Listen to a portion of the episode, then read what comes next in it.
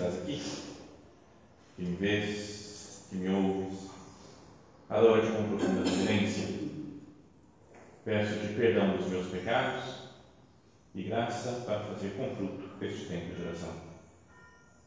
Minha Mãe Imaculada, São José, meu Pai e Senhor, meu anjo da guarda, intercedei por mim.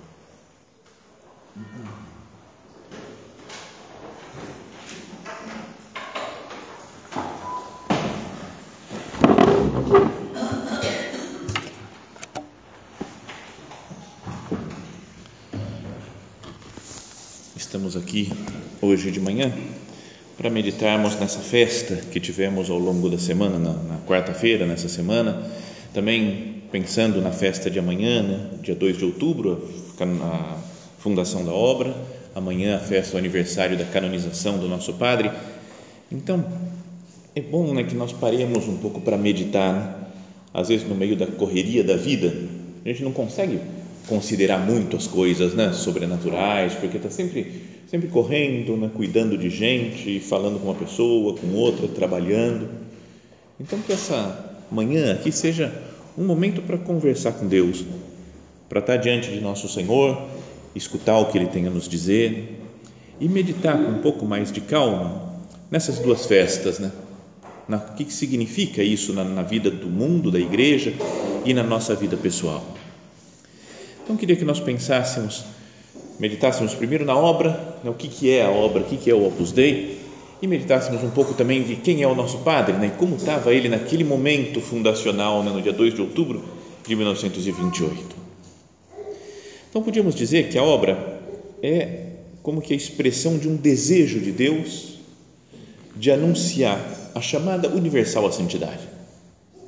Deus quis né, que ficasse mais vivo de novo na igreja, que todas as pessoas, né, qualquer que seja a sua condição, sua profissão, né, a idade ou sua, sei lá, as, as tarefas que tem para fazer, que todas as pessoas são chamadas a um encontro muito profundo com Deus, a viver uma intimidade grandíssima, né, grandiosa com a, com a Santíssima Trindade, né, com o Pai, o Filho e o Espírito Santo. Não é como que se Deus quisesse renovar aquele mandato dele quando estava subindo aos céus, não é que fala, e de fazer discípulos meus todos os povos. Né? Batizar em nome do Pai, do Filho e do Espírito Santo, né? ensinando a observar tudo que eu vos mandei. Então, esse desejo de Jesus que todas as pessoas, que qualquer um na história da humanidade se encontre com Ele, viva o Evangelho. Ele digamos assim, ele deu uma luz especial para o nosso padre em 1928, né, 91 anos atrás, para falar: é isso que eu quero. Que São José Maria, né, falou José Maria, eu quero que você anuncie a todo mundo que todo mundo deve ter uma intimidade muito profunda com o Pai, o Filho e o Espírito Santo. E criou para isso uma instituição, né, inspirou no nosso padre nessa necessidade, ele falou: vou juntar algumas pessoas para levar isso para frente e foi saiu tudo muito naturalmente. O nosso padre falava, né, como, como a água que brota de uma fonte. Foi surgindo muitas coisas dentro da obra, no espírito da obra, na nossa história. Então, se a obra é isso, né, um desejo de Deus né, de chamar todos à santidade, é importante que nós, em primeiro lugar, pessoas de casa, chamadas por Deus por uma vocação divina, nós renovemos a nossa esperança de santidade. Não é que não é um fazer muitas coisas, né? alcançar certas metas, não é, não é fazer cada vez mais orações e orações mais complicadas, não é, sabe, ir se complicando. O nosso padre também falava que a, a formação em casa vai tendendo a nos simplificar, né? vai ficando mais simples. O que eu quero, Jesus, é, é me identificar com você, é viver com você, é te conhecer melhor, te amar mais porque na nossa vida vai ficando de vez em quando, não é? Meio apagado o desejo de santidade, ou esperança né, de ser santo.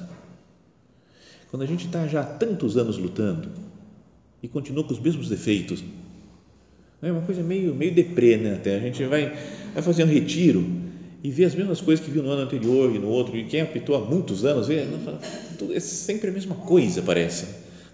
Será que está funcionando isso mesmo? Será que está adiantando toda essa formação que eu recebo?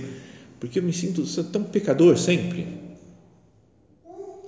A esperança é que também o nosso Padre, todos os santos se sentiam muito pecadores. Né? Esperamos que a gente seja só isso daí, a gente é santo e está só se sentindo, mas, mas acho que não, na verdade a gente é pecador mesmo. Né? E de vez em quando pode sumir um pouco a esperança, não dá. Agora, meu Deus, o seu poder é maior do que o meu poder de pecado. O seu poder de me amar é maior do que o meu poder de pecado. Mas tem as nossas correrias, as dificuldades do dia a dia, as preocupações, coisas que a gente tem que resolver. E que parece que eu não estou me empenhando para ser santo porque eu tenho tanto rolo para resolver.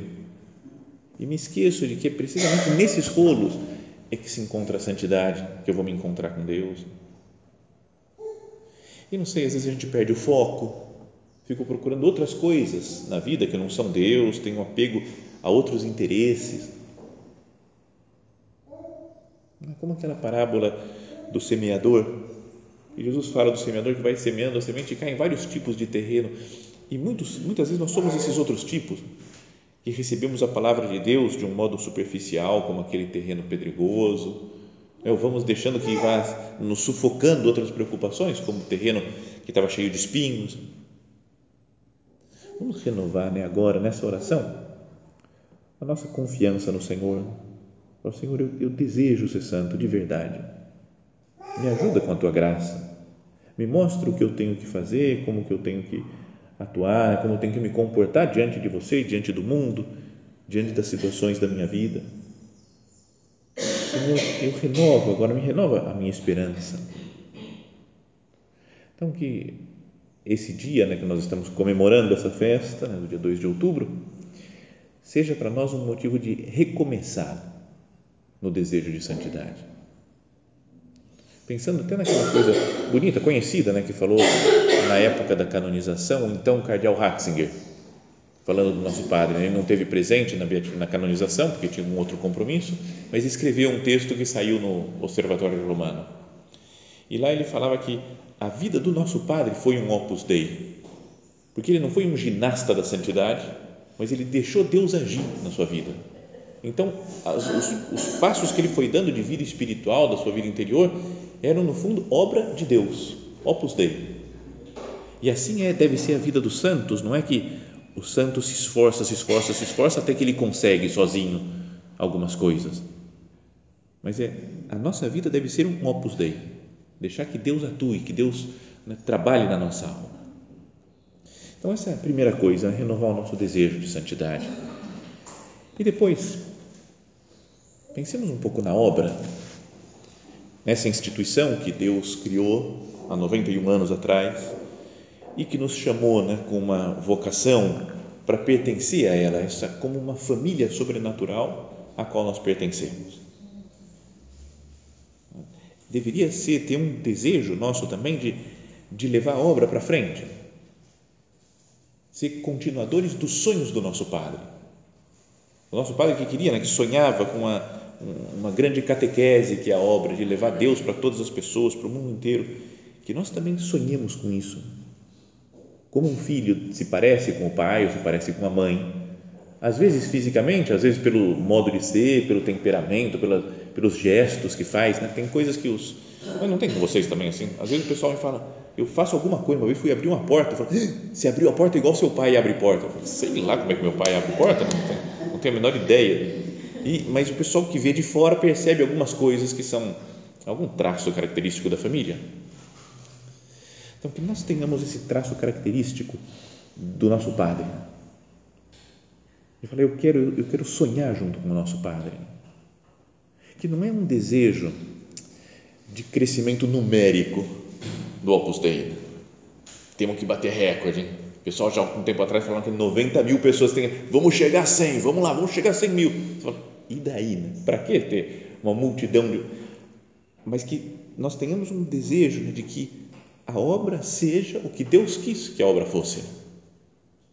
Não é como que Deus quer que seja uma grande catequese de evangelização do mundo todo, que vai falando e animando as pessoas né, à santidade no meio da vida cotidiana, na vida corrente, não é? com espírito né, laical, com alma sacerdotal e mentalidade laical essas características especiais do espírito da obra.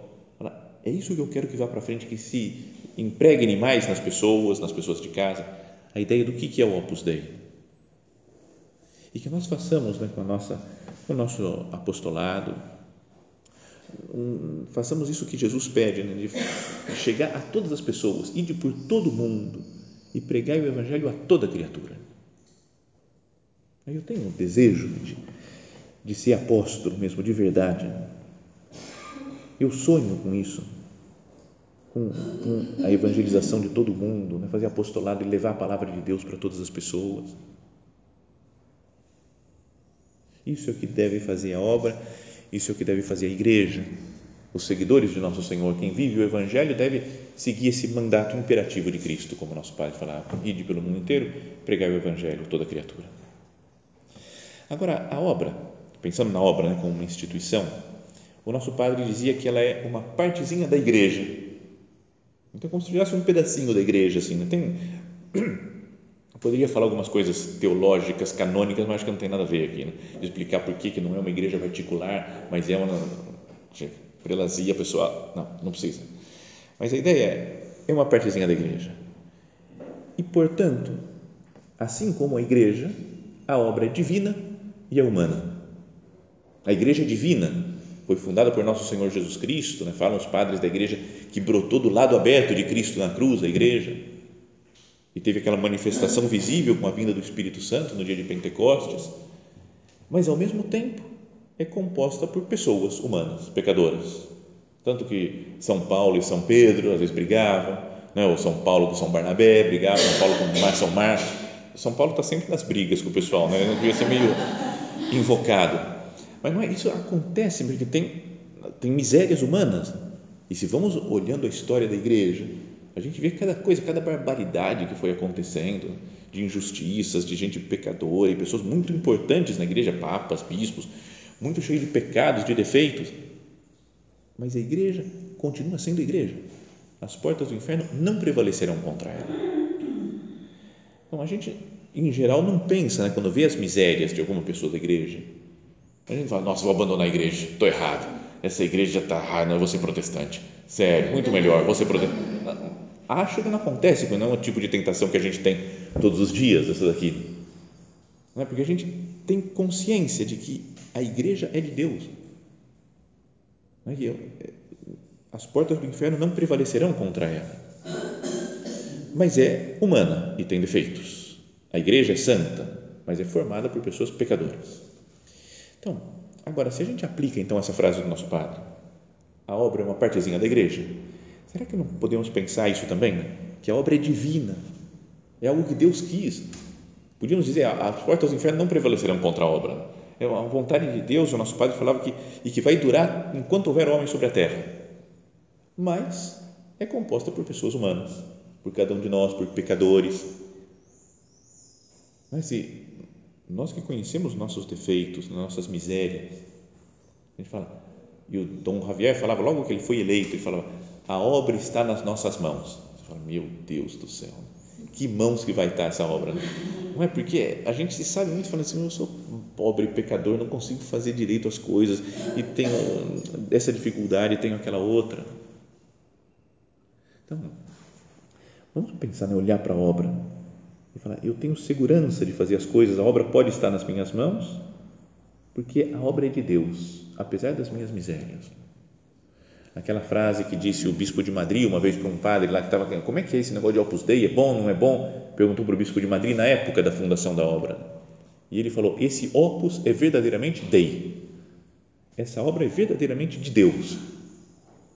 Então, então a primeira consideração de que a obra é divina é preciso que a gente agradeça a Deus. Meu Deus, obrigado por me colocar numa instituição, numa coisa maravilhosa, nessa família sobrenatural que está muito acima das minhas capacidades, porque é divina. Que nós aprendamos a nos maravilhar com as coisas do Espírito da obra. Não acostumar, né? Ele fala, não, todo mundo pode ser santo. Ah, não, sim, conhecido, todo mundo pode ser santo, beleza. É, é bonito, né? A coisa da obra, tudo que Deus falou para o nosso Padre. E depois, além dessa parte divina, tem uma parte humana. Que a gente não se escandalize. Portanto, quando tocamos essa parte humana, nossa, né? nosso humano e o humano dos outros. Já contei outras vezes isso, mas quando eu estava lá na Espanha, é, depois de ser padre, né, a gente na padre e passa um tempinho treinando a vida de padre na Espanha, né? tipo amaciando o padre assim lá.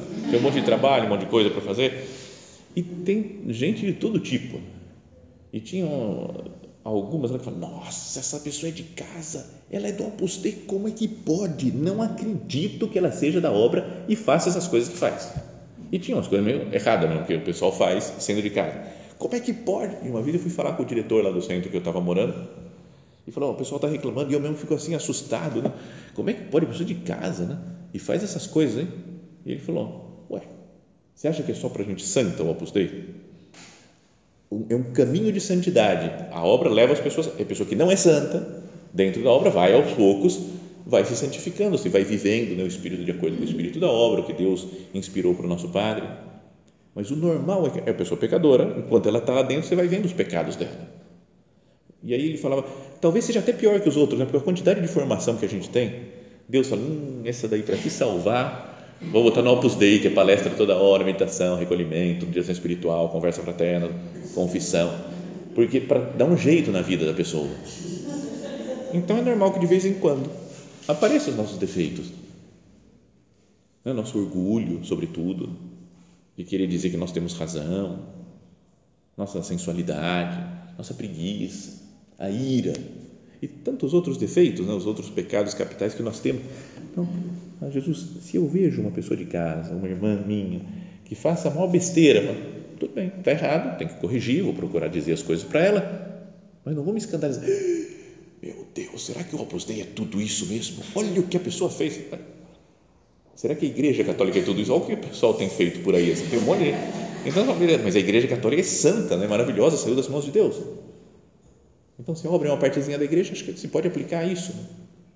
Lembra aquilo que o nosso padre dizia? Que ele falava, quando rezava o credo, às vezes falava, creio na igreja, uma santa católica apostólica, apesar dos pesares. E uma vez falou para um, estava um bispo, acho que era um personagem do Vaticano lá, e se assustou, como assim apesar dos pesares? Ele falou, apesar dos teus pecados e dos meus pecados, mesmo assim eu confio na igreja, creio nela. Não podia falar, eu creio na obra apesar dos pesares, apesar de que a gente é super pecador, mas a obra continua sendo divina. Então, que essa daí seja a primeira ideia né, de meditar, de pensar na obra hoje, comemorando a festa do dia 2 de outubro, nos leve né, a renovar o nosso desejo de santidade e a ter uma visão sobrenatural da obra, que é divina, porque foi fundada por Deus, Deus é que quis, é opus dei, obra de Deus, e ao mesmo tempo é humana. Então não vou me escandalizar com as coisas, vou procurar corrigir, ajudar, levar para frente as minhas irmãs. Então, essa é a primeira coisa, mas também queria que nós olhássemos para o nosso Padre. Vamos pensar nele, né? como é que estava o nosso Padre, será? Naquele dia 2 de outubro de 1928. Não é? Acho que essa coisa da consciência de que a obra é divina, ele tinha plena, né? total consciência. Porque ele rezava, rezava, rezava, rezava para ver o que, era a obra, ele não conseguia. Né? O que, Deus quer de mim? Domine ut viliam, domine ut viliam. Rezando anos e anos assim. Aí vai se ordenou, não viu nada. Né? Podia ser no dia da ordenação Deus mostrar para ele é isso. Agora que você se ordenou, vou te mostrar. E mostrar, não, tudo igual. Foi trabalhar numa cidadezinha pequena, lá num povoadozinho, não tinha nem mil habitantes. Então, sabe, uma coisa que parecia que não dava nada. De repente vai fazer um retiro, sem pensar em nada, e no meio do retiro, uma luz, uma iluminação sobre toda a obra, viu tudo, até o fim dos tempos. Não foi, não, não foi ele que bolou a ideia do Opus Dei. Então ele falou que se ajoelhou e agradeceu a Deus. Então tinha uma consciência claríssima o nosso Padre de que a obra é de Deus. E como que ele se descrevia nesse momento da fundação da obra? Ele falava três coisas, né? Uma, 26 anos, graça de Deus e bom humor. Esse negócio dos 26 anos, quando eu tinha 16, eu achava ah, normal, 26, fundo a obra, normal, tranquilo. Agora eu falo, 26, mas o que, que a pessoa com 26 anos consegue? Nossa, é tão. Mas você fala, já pensou começar a obra com 26 anos? Bom, mas tudo bem, 26 anos. Queria que a gente pensasse nessas três características que o nosso padre fala dele. Né? 26 anos, graça de Deus e bom humor. 26 anos para dizer da juventude dele. E o padre, o ano passado, nessa época, estava começando né, o, o sino dos, dos, jovens. E o padre escreveu uma carta dizendo: em breve começará o sino sobre os jovens, a fé e o discernimento vocacional. Continuemos rezando, pedindo luzes e impulsos para que a mensagem de Jesus continue a alcançar muitos rapazes e moças e se decidam a segui-lo generosamente pelos diferentes caminhos que existem na igreja. Então, o nosso padre reza por todo mundo, por todas as vocações, por todos os tipos de, né, de discernimento vocacional, para que todo mundo siga Jesus. A proximidade deste evento eclesial com o aniversário da obra pode nos ajudar a ver a nossa própria vocação pessoal com um renovado entusiasmo próprio de um coração jovem e apaixonado. Legal, ele falou, como está tendo sido da juventude, o ano passado, e está perto da, da, da, fundação da obra, vamos ver, será que eu, eu encaro com jovialidade né, o espírito da obra? Vejo as coisas com o coração jovem. E falou, nosso fundador nunca perdeu essa juventude de alma. Passou por muitos contratempos e sofrimentos e, no entanto, se manteve sempre jovem por causa do seu amor pelo Senhor. A pessoa jovem é uma pessoa apaixonada, que sonha, e ele falava assim: assim manifestava o segredo da sua vitalidade, ao rezar ao pé do altar ao Deus que alegra a minha juventude, é uma frase que rezava na, na missa anterior, no rito, forma extraordinária da missa, né? a missa tridentina chamada. Se rezava isso daí, né? Ao Deus que alegra a minha juventude, o nosso padre falava: Sinto-me muito jovem e sei que nunca chegarei a considerar-me velho, porque se permanecer fiel ao meu Deus, o amor me vivificará continuamente renovar-se-á como a da águia a minha juventude. E o padre dizia: se permanecermos unidos ao Senhor, seremos sempre jovens, e Ele continuará a fazer a obra, sempre antiga e sempre nova, em diferentes lugares, culturas e épocas. Então, 26 anos, juventude do nosso Padre. Eu estou vivendo o espírito da obra com juventude, que é entusiasmo, com sonhar com as coisas, com amor, ou vejo, não, tá bom, vai, vamos fazer, né? Tem que fazer apostolado, tem círculo de novo. Ai, vamos para o círculo então. Sabe aquele, uma coisa de gente que envelheceu espiritualmente. Então, nosso ânimo, entusiasmo para fazer a obra.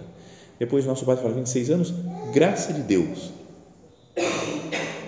O que leva as coisas, as pessoas para frente, a obra para frente, o que faz o apostolado funcionar, digamos assim, é a graça de Deus não são outras coisas, não são os nossos meios humanos. Acho que é no Evangelho de amanhã que começa o pessoalzinho lá, os, os apóstolos, falando para Jesus: aumenta-nos a fé. E Jesus fala: se tivesses fé como um grão de mostarda, dirias a essa moreira: sai daqui, arranca-te daí e planta-te no mar. Isso aconteceria. Olha só que, nosso, que, que, que, a frase que aparece no Evangelho. Então, Jesus, os apóstolos pedem para ele: é, aumenta-nos a fé. E Jesus não fala para aumentar a fé, para a fé ser grande. Ele fala, é quase como se ele falasse, não precisa de fé grande, uma fé do tamanho de um grão de mostarda. Já faz, porque sou eu que faço as coisas. É como se fala, é Deus quem faz, não é? Ah, quando você tiver uma fé super power, que você vai melhorando, melhorando, melhorando, melhorando, quando vai chegar, porque a pessoa que vai se esforçando, esforçando, esforçando, esforçando para ter fé, para que Deus faça alguma coisa, no fundo está confiando na própria força, na própria capacidade, entre aspas, de adquirir fé. Então fala, aumenta-nos a fé. Jesus fala, um grãozinho de mostarda. Se tiver um grãozinho de mostarda, já você vai fazer coisas impossíveis já. Então não é, porque na verdade quem faz é Deus. O padre, nessa mesma carta do ano passado, falava: consideremos a primazia de Deus. Foi Ele que fundou a sua obra e continua a levá-la adiante. Como em toda a igreja, as palavras do Evangelho se cumprem. O reino de Deus, do Deus é como alguém que lança semente na terra. Quer ele esteja dormindo ou acordado, de dia ou de noite, a semente germina e cresce, sem que ele saiba como. A terra produz fruto por si mesma. Primeiro aparecem as folhas, depois a espiga e finalmente os grãos que enchem a espiga. É Deus que vai fazendo, é Deus que vai fazendo a planta crescer, a obra crescer. São José Maria colocou que estava da sua parte, uma oração intensa, uma luta interior determinada e uma incansável iniciativa apostólica. No entanto, ele sempre teve a convicção de que toda essa força que o levou a servir as almas veio de Deus. E aí cita uma frase de uma meditação do nosso Padre: Agradeço-te, Senhor, que tenhas procurado que eu entendesse de forma evidente que tudo é teu, as flores e os frutos, a árvore e as folhas, e essa água clara que salta até a vida eterna. Graças tibi, Deus. E o padre comentava: a primazia da graça de Deus é igualmente real em toda a vida cristã, na vida de cada uma e de cada um. Então, 26 anos, graça de Deus e bom humor, que é característica essencial né, da vida cristã. O padre também nessa carta dizia isso, né? ele falava: a alegria com a qual celebramos este aniversário é ao mesmo tempo ação de graças a Deus que continuamente enriquece a sua igreja com dom e, dons e carismas. Dai graças ao Senhor porque é bom, porque a sua misericórdia é eterna. Então é o contemplar a maravilha que Deus faz no mundo, mas deve nos encher de alegria também. A obra é de Deus, Deus é que está trabalhando nas almas então eu me encanto, me encho de alegria. No Evangelho de hoje, vamos ouvir na missa agora, fala que Jesus exultou de alegria também, né? Graças te dou, Pai, porque não revelaste essas coisas aos sábios e entendidos, mas revelaste aos pequeninos. Jesus exultou no espírito. Parece que o termo original ele saltou, como se estivesse pulando Jesus, né? De alegria, porque é isso quem tem o Espírito Santo, quem vê a obra de Deus, como Deus vai trabalhando nas almas, tem que ficar feliz não é que fazer, fiz o propósito de ficar feliz, mas ela, a pessoa entendeu a maravilha, vive dentro da maravilha de Deus e, portanto, é muito feliz, muito realizada. Então, pensemos também nisso, né? conversando com o Senhor. Meu Deus, a minha vida tem sido uma vida alegre. Apesar dos, das dificuldades que tem na vida, as correrias, os problemas, né? coisas que nos chateiam um pouco na vida, mas o meu tom interior e exterior é de alegria. E transmito alegria para os outros quando me encontro. Quando me encontro, as pessoas ficam meio para baixo ou ficam felizes. Então, ter uma alegria que, que nasce disso daí, de ver a graça de Deus e de ter juventude. As três coisas estão unidas. Nosso Pai fala: juventude, graça de Deus e bom humor. Esse deve ser o espírito que nós devemos ter para levar a obra para frente, para sermos continuadores dos sonhos do nosso Padre. Ele nos ajude, né? nosso Padre interceda por nós, para que nós sejamos filhos né, que, que, que se parecem com o Pai. E pedimos, para terminar, a Nossa Senhora, que é Regina Operis Dei, Rainha do Opus Dei, que é padroeira né, de, da obra, de toda a obra, que ela proteja a obra, que ela cuide da obra, né, que leve a obra para frente, né, que faça que nós vivamos bem essa esse, o chamado universal à santidade, né? espalhemos para todo mundo essa ideia de, da importância de cada um ter uma vida íntima, profunda com Cristo nosso Senhor. Que ela cuide da obra e cuide de cada um dos seus filhos e filhas da obra, para que nós vivamos como o Espírito do nosso Padre, com juventude, graça de Deus e bom amor.